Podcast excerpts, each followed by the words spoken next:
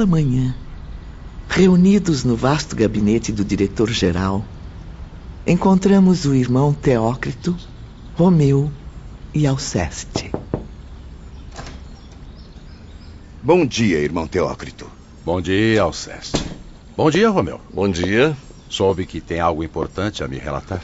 Senhor, mesmo com a eficiência dos nossos métodos, precisamos aperfeiçoar alguns procedimentos. No hospital e, sobretudo, entre os asilados do isolamento e do manicômio, diversos enfermos ainda não evoluíram como esperávamos. É que eles não conseguiram reconhecer ainda a própria situação com a confiança necessária. Eles permanecem atordoados, semi-inconscientes, presos à inércia mental. Enfim, incapacitados para qualquer tentativa de progresso. E o que é que vocês sugerem para revertermos esse quadro? Nós precisamos despertá-los com urgência. Chocá-los com as lembranças das vibrações animalizadas a que estavam habituados, tornando-os capazes de entender algo através das vibrações humanas. Mas o que podemos fazer, Alceste? Se eles não compreendem a palavra dos mentores, continuam insensíveis, não aceitam nossas sugestões caridosas. Os cirurgiões espirituais materializam-se o máximo possível. Mesmo assim, os enfermos não os percebem, o que dificulta demais as operações. A solução deve ser rápida e eficiente. A venerada Maria de Nazaré, eterna protetora deste instituto, tem pressa em vê-los também aliviados. Assim, desejo o seu sublime coração de mãe. Irmão Teócrito, Precisamos partir urgentemente para a Terra, em busca de aprendizes de ciências psíquicas. É, somente eles poderão resolver os complexos problemas mentais de alguns internos sem solução na espiritualidade. Pois não percamos tempo. Nomearei agora a equipe que deverá partir para a Terra sem demora. Romeu? Sim, senhor. Encaminhe o pedido de assistência ao Departamento de Vigilância. Pois não. Momentos depois. Entre, meu caro Olivier. Como já sabe, o assunto é urgente. Sim, irmão Teócrito. Por isso mesmo já reuni o pessoal necessário à expedição. Solicitei também indicações seguras da seção de relações externas. Sim, as agremiações de estudo e experiências psíquicas devem ser sérias, em comunhão com o lema cristão da verdadeira fraternidade. Perfeitamente, irmão Teócrito. Nossa busca concentra-se agora no perímetro astral, que compreende Portugal, Espanha, Brasil, países latino-americanos e colônias portuguesas. Levantem também as fichas espirituais dos médiums congregados a esses centros. Com licença, senhores. Trago notícias da seção de relações externas. O Brasil foi o país escolhido. Ótima escolha, meus caros. Ali concentra-se uma enorme variedade de organizações científicas. Instituições onde o senso religioso e a moral cristã consolidam o ideal de amor e fraternidade. O Brasil também possui uma falange magnífica de médiums capacitados para a difícil tarefa. Todos registrados no fichário do nosso setor de vigilância. Está decidido. Partirão ainda hoje para a terra de Santa Cruz. Antes de partirem, porém, foi expedida uma mensagem telepática da direção-geral. O objetivo era convocar os diretores das agremiações às quais pertenciam estes médiums. Queridos irmãos da esfera terrestre, instrutores espirituais e mentores particulares, o Instituto Maria de Nazaré solicita-lhes agora permissão e colaboração para mais um precioso serviço. Lembramos, porém, a todos que os trabalhos prestados pelos médiums deverão ser voluntários. Nada lhes será imposto ou exigido. Ao contrário, nossos emissários irão solicitar o favor da sua colaboração sem imposições a quem quer que seja, apenas convencendo-os ao cumprimento do dever. Os mentores espirituais dos médiums devem lhes sugerir o recolhimento ao leito mais cedo que o usual. É importante que mergulhem em suave sono magnético, permitindo amplitude de ação e lucidez espiritual. Isso facilitará o entendimento das negociações que se realizarão pela noite adentro. O Instituto Maria de Nazaré agradece a todos, lembrando que, uma vez desprendidos dos corpos físicos pelo sono, os espíritos dos médiums deverão ser encaminhados para a sede de suas agremiações. Na mesma noite, partiu uma pequena caravana com destino ao Brasil, chefiada pelo nosso estimado amigo Ramiro de Guzmán. Por tratar-se de espíritos lúcidos, completamente livres da matéria física, não houve a necessidade de veículos de transporte. Dessa vez não levaremos nenhum enfermo? Não, Romeu. Iremos apenas nós em companhia de Alceste e dois cirurgiões. Alguns assistentes da vigilância também nos acompanharão. Então utilizaremos a volitação até o nosso destino? Sim, Alceste. Flutuar será mais rápido e eficaz de acordo com nossas experiências espirituais. Antes de partirmos, porém, gostaria de saber o motivo da presença dos cirurgiões. Foi um pedido pessoal do irmão Teócrito, Ramiro. Eles devem examinar as verdadeiras possibilidades dos médiums recomendados. A escolha definitiva das instituições que visitaremos dependerá dessa avaliação. Tudo programado. Os oito missionários partiram exatamente na hora prevista. O relógio marcava 23 horas. Quando os viajantes começaram a planar nas latitudes brasileiras, dirigindo-se com muita convicção para o centro do país. Suaves claridades, emitidas pela lua cheia, derramavam sobre as costas do planeta tons melancólicos e atraentes. Os odores vivos da flora brasileira, rica de essências virtuosas, perfumavam a atmosfera. Ramiro e os demais consultaram então o mapa que trazia as indicações necessárias. Visitaremos, como previsto, essas 12 cidades do interior. Já as visitei em outras expedições, Ramiro. As cidades da região central do Brasil mantêm grupos de estudos e aprendizagem psíquicos muito sérios.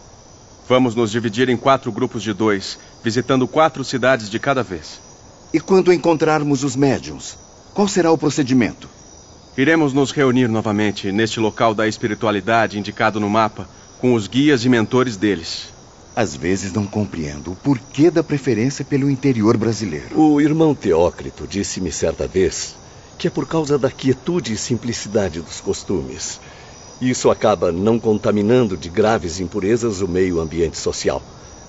Se procurar, verá que nessas regiões há sempre uma caridosa atividade do mundo astral sendo realizada.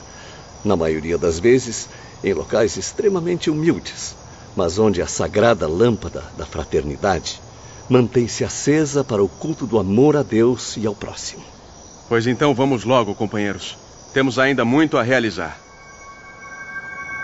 Divididas as duplas, Romeu e Alceste partiram para um agrupamento espírita em Minas Gerais. Ao chegar, encontraram o espírito de dois médiums, cujos corpos continuavam adormecidos em seus lares. Boa noite, irmãos. Que Maria de Nazaré esteja sempre convosco. Meu nome é Alceste. Este é Romeu. Viemos solicitar seu piedoso auxílio. Boa noite, meus companheiros. Que grata presença. Em que podemos ajudá-los? Convocamos sua inestimável colaboração para esclarecimento de míseros suicidas. Pobres almas que não se convencem das imposições da vida espiritual. Tentamos reverter a situação, mas nossa cooperação astral não está surtindo efeito. Os infelizes estão reduzidos a um lastimável estado. Por isso pedimos que contribuam com suas energias para o alívio desses desgraçados que baterão às suas portas. Pela experiência que tenho, jovem amigo, serão grandes parcelas de energia. Espíritos de suicida geralmente nos deixam exaustos, esgotados na ânsia de aliviarmos seus sofrimentos. Se bem me recordo, da última vez em que prestei este tipo de assistência, sofri terríveis amarguras. Mal-estar inquietante, perda de apetite, insônia. Até o peso do meu corpo diminuiu. Compreendemos os efeitos de tamanho esforço, nobres irmãos. Por isso, a direção do Instituto Maria de Nazaré lhes oferece garantias.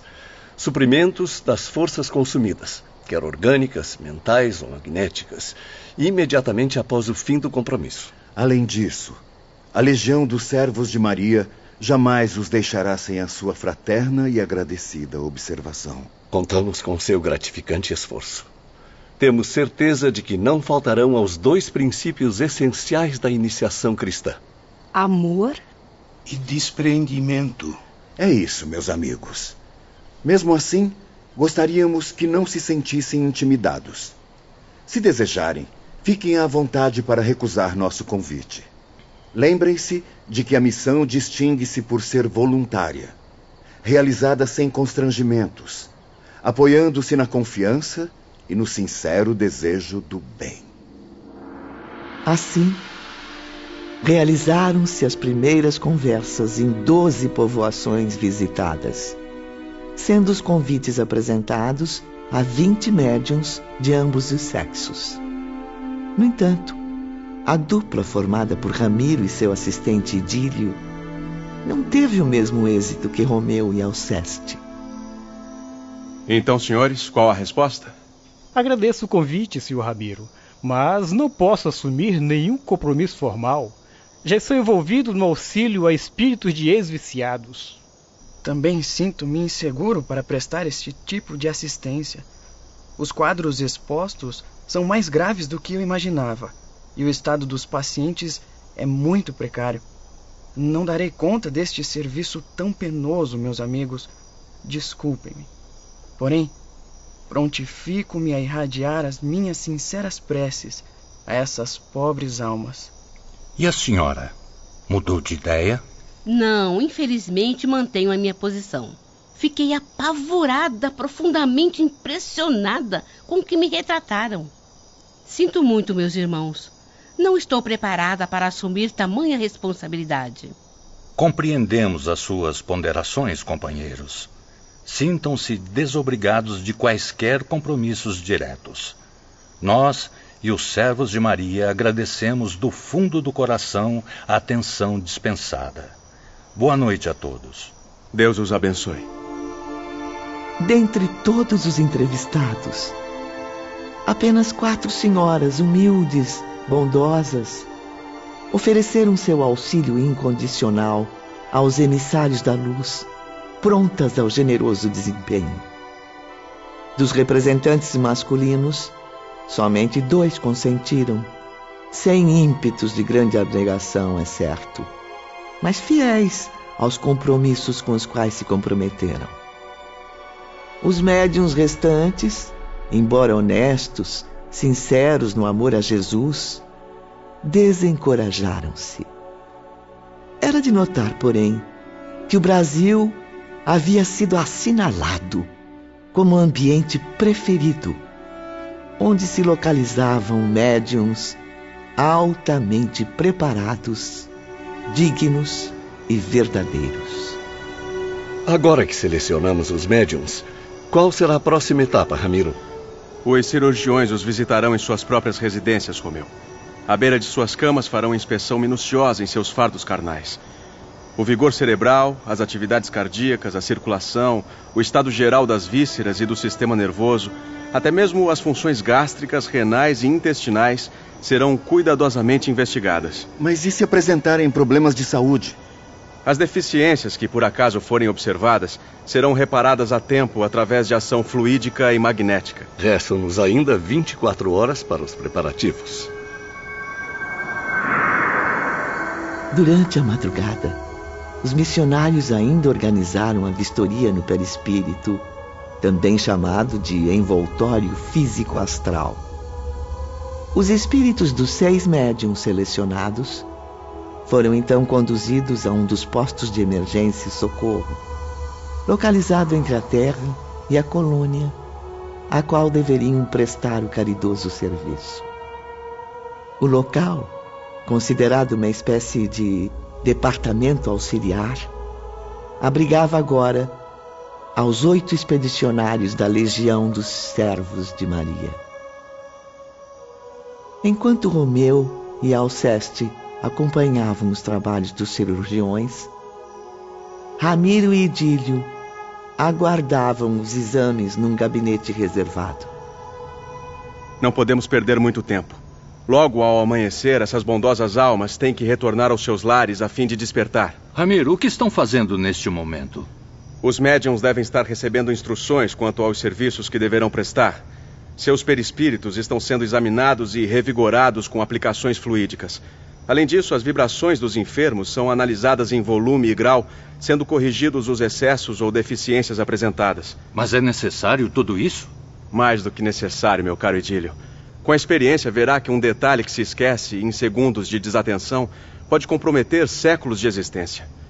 Por isso, agora, mais do que nunca, tudo deve ser verificado para que esses nobres espíritos resistam sem sofrer quaisquer distúrbios devem estar prontos para dominar e reverter, tanto quanto possível, as emanações mentais nocivas, doentias, desesperadoras dos desgraçados suicidas absorvidos pela loucura. O primeiro contato entre os médiums e os enfermeiros estabeleceu-se nessa ocasião, quando correntes magnéticas harmoniosas foram dispostas de uns para outros. Logo ao amanhecer, quando o sol surgia timidamente no horizonte, os colaboradores terrenos foram reconduzidos aos seus lares. Estavam livres para despertar do sono em que estavam mergulhados. E agora, Ramiro? Qual a próxima etapa? Retornaremos aos nossos postos, meus amigos. Repousaremos por algumas horas e, em seguida, prosseguiremos nos preparativos à jornada noturna. Precisamos estar bem dispostos para as reuniões que faremos em quatro cidades. Em seguida, uma nova missão. Acabo de receber a mensagem da diretoria geral. E que missão será essa, Romeu? Devemos retornar ao Instituto amanhã pela manhã. Uma nova caravana partirá para a Terra amanhã mesmo, trazendo um grupo de espíritos suicidas. A diretoria geral requer o nosso acompanhamento. Desde o regresso da missão chefiada por Ramiro de Guzmán, uma intensa movimentação ocorria nas repartições da vigilância e do hospital. Foi o Dr. Roberto quem nos esclareceu. Bom dia, meus irmãos. Preparem-se, pois hoje mesmo, ao fim da tarde, partirão em visita aos planos terrenos. Graças a Deus. Finalmente eu poderei rever meu Portugal, minha família. É, os amigos. Ah, quanta saudade. Meu coração também está em alvoroço, meus caros. Mas acredito que essa viagem não será passeio. É, o professor Belarmino está certo. Trata-se de uma visita de instrução. Turmas de operários e técnicos já partiram da vigilância ao amanhecer, levando aparelhamentos necessários ao importante trabalho. Será então uma longa caravana? Sim, sim, João.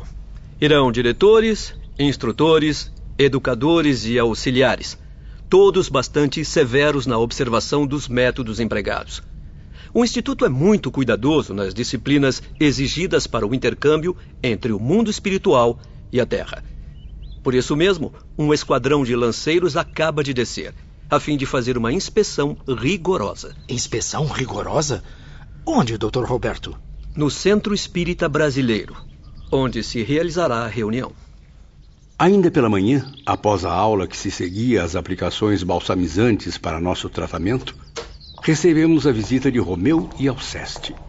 Bom dia, irmãos. Bom, Bom dia. dia. Bom dia. Bom dia. Viemos esclarecê-los sobre a importante reunião a qual deverão assistir na Terra. Soube que será no Brasil. É verdade, Romeu? Sim, senhor Belarmino. Será em uma cidade do interior brasileiro. E quais são as orientações, jovens amigos? Bem, durante a viagem, será preferível conterem-se nas conversas. Os senhores deverão equilibrar suas forças mentais, induzindo-as à generosidade.